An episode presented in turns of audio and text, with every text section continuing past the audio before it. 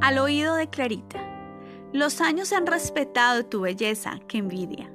Tienes alborotados los sentimientos de tus amigos porque eres especial. Sé que la devoción tuya es mater, mater purísima, mater santísima, mater admiradísima, la Virgen de tu colegio, el Sacrecó de Bogotá.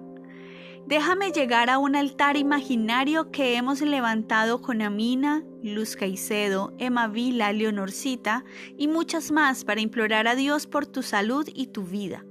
Permita el Señor que esta mujer que siempre vemos llena de piedad y de altruismo, de nobleza y dulzura, permanezca entre nosotros por mucho tiempo más. Desde luego tu vida, Clarita, está íntimamente ligada a la familia. Tu esposo, Alberto Santofimio Caicedo, fue un hombre culto. Dejó escritos formidables. Habló en el aniversario de la muerte de Alberto Castilla, el maestro, en el sepelio del hermano Arsenio Cantó a los tres poetas tolimenses, Germán Pardo García, Arturo Camacho Ramírez y Juan Lozano y Lozano. Cuando nació la primogénita, Clara Lucía, la consentiste como se cuida a una muñeca.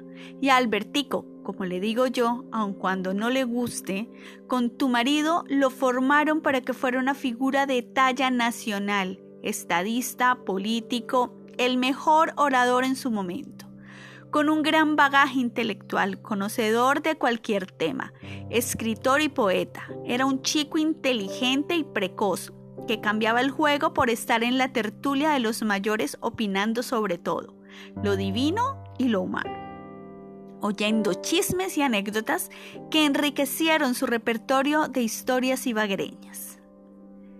Esta carta fue escrita por la señora Aida Saavedra, dirigida a la señora Clarita de Santofimio, madre del doctor Alberto Santofimio Botero, quien tuvo la delicadeza de hacernos llegar esta carta en este homenaje sentido a una gran líder conservadora del departamento del Tolima, la única mujer que ha sido gobernadora de este bello departamento, la señora Aida Saavedra de García.